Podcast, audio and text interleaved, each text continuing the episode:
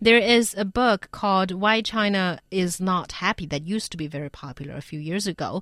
Recently, ChinaNews.com looks at the matter in a different angle. In an article called Why Chinese People Can Be Happy So Easily, the writer lists some things that can cheer us up. 曾经有一本名为《中国为什么不高兴》的书畅销一时。最近，中新网从另一个角度看待了这个问题，发表了一篇《中国人为什么这么容易高兴》的文章。So, what does the writer think that makes Chinese people happy, and do you agree with that? I think I agree with most of it. The first one is um, I think we find happiness in very small things.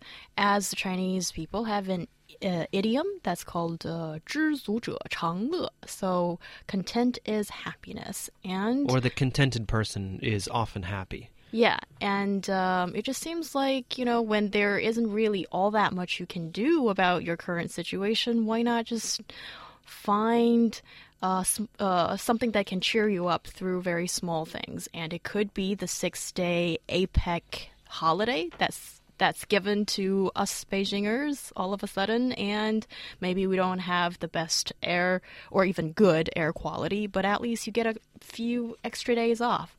Why not just laugh and have uh, had a good one, have a good one over that? Yeah. Um, You I'm, not I'm- happy. no, yeah, I'm not one of those people. I'm always, I'm, I'm, I'm, it's difficult for me to feel content. I mean, I'll always find something to complain about. Um, but I think at the same time, you know, contentment is important.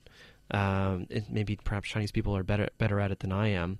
But I think it's interesting is is uh, according to this article, uh, old jokes told repeatedly. So apparently, Chinese people just love the same to see the same jokes on TV from the CCTV Spring Festival Gala. I don't know if that's true, um, but that's certainly that it, that's that, that's what this article says. Yeah. I'm not That's sure strange, that is actually. true. I'm sick and tired of hearing and seeing old jokes. I think a lot of uh, us here, you know, people around me agree with me, but I think it points to a fact that uh, we're not kind of that creative when it comes to jokes and Well, apparently, humor. apparently, comedians don't need to be. Well, well- because they can pass. Yeah, by. because people still buy tickets to their shows even if they're telling the same jokes. Well, I think there. No, I don't really think that's what you can get from this because when it That's comes what the article says. because when you when you're talking about the CCTV Spring Festival Gala, all kinds of people watch it in China. It's not just those who are internet sa- savvy. And I, for one person, is not into looking up jokes online. So when I watch the Spring Festival Gala, I'm like, oh, okay, some of those are probably, you know, cracking me up a little bit. But later on, I find out, oh, actually, those who are into such stuff have listened. Uh, heard of it a long time ago. Yeah, and that's not so much a question of old jokes necessarily, and so perhaps this is a, this is a bit of a misnomer. Rather, it's about uh, taking something from the fringe and introducing it to the mainstream. Yes, maybe. I I, I want to ask you, John. Do you guys have one of these uh, books about jokes that you know? Because I think sure in China. You see a lot of uh, magazines and newspapers and even books, small booklets that just publish jokes. A lot Oh, of them sure. very old ones. Sure, I mean, when I was a kid, I, I, had, I had a book of uh, funny riddles. For for example, I'll, I'll, I'll ask you one But right riddles now. and jokes. are riddles, riddles, and, riddles and jokes are very similar. I mean, uh, okay. if they're funny at least. Okay. So, for example, um, what did two retired sailors say to each other as they passed on the street? Hello? No idea. Long time no see. okay. Okay. Get it? That's a good one. So yeah, I mean, like, there, yes, of course we have joke books and, and these types of things. So it's similar. I think it's it's very hard to say that only Chinese people enjoy jokes or enjoy old jokes. You know, I don't I don't see how that makes sense. It just depends on how you're defining old jokes here. I yeah, guess. I Yeah. think so. And- but and it I think it's the next one that makes people mm, either agree or agree very or disagree very strongly. Other people's bad luck or miserable life somehow make us feel happy.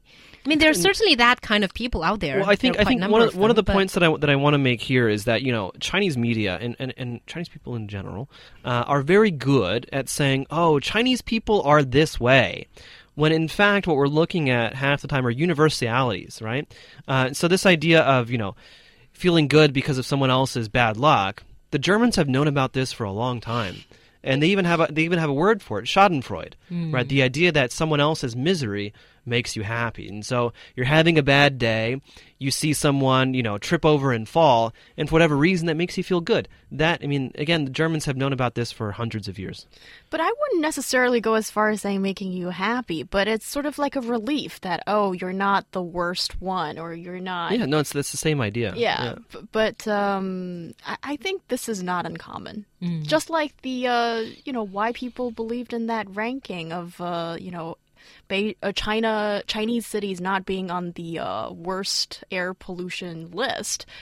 Part of it is because you think, oh, there are actually some unfortunate guys out there in even worse situations as you are. Yeah, that's true. I think that this one is universal, but I guess it's the the next one. Some may say it's pretty Chinese, and so people like to compare uh, themselves with others, compare their kids with others, and if they see that they're better off than others in some aspects, then they're happy. no, no. no. This is this is not only unique to China. Have you uh, have you have you ever heard of the soccer mom? Yes. the soccer dad. That's exactly what this is about. You know, my Timmy scored a goal, whereas your Johnny couldn't even hit the net.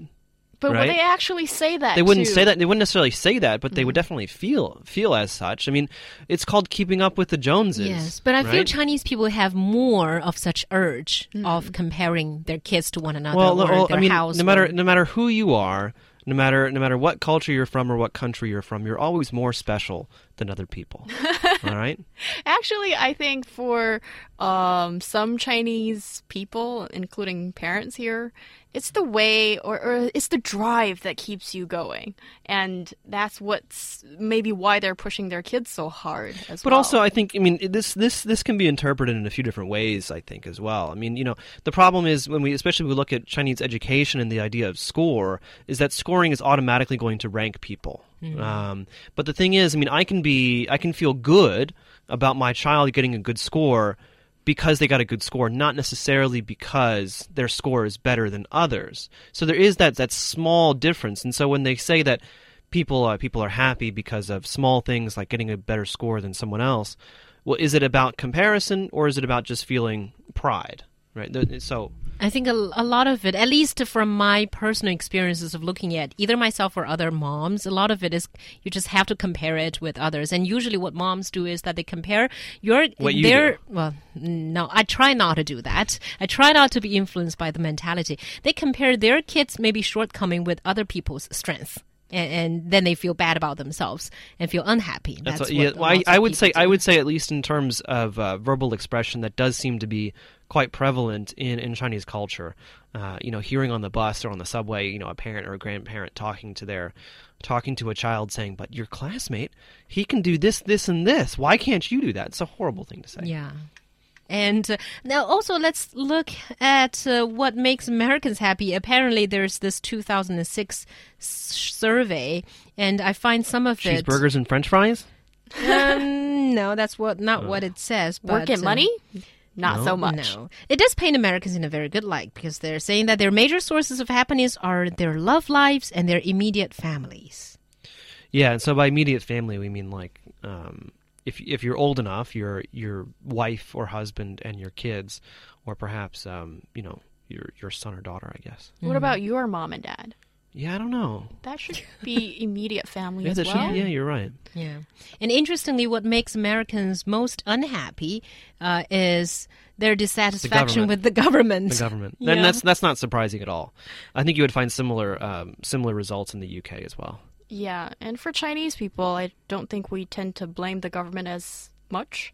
M- more of it, it's like, well, there's nothing you can do about it, so just try to suck I it up. I would say that there is um, deep rooted skepticism and cynicism in both uh, American and Chinese cultures uh, when it comes to the government. I think I think they're just expressed and thought about in different ways. Yeah. And also, I think for Chinese people, there is a lot of complaint. Uh, going on uh, towards the government criticism, but that's not necessarily the thing that will make them unhappy. For example, taxi drivers, you know, they talk about government issues all the time, saying, oh, this is not good, that is not Right. good. But that doesn't necessarily make them unhappy or less happy. I think it's just a way to express or to vent. Yeah, well, you know, I mean, some people are just complainers like me, right? So Yes. complaining makes us feel good.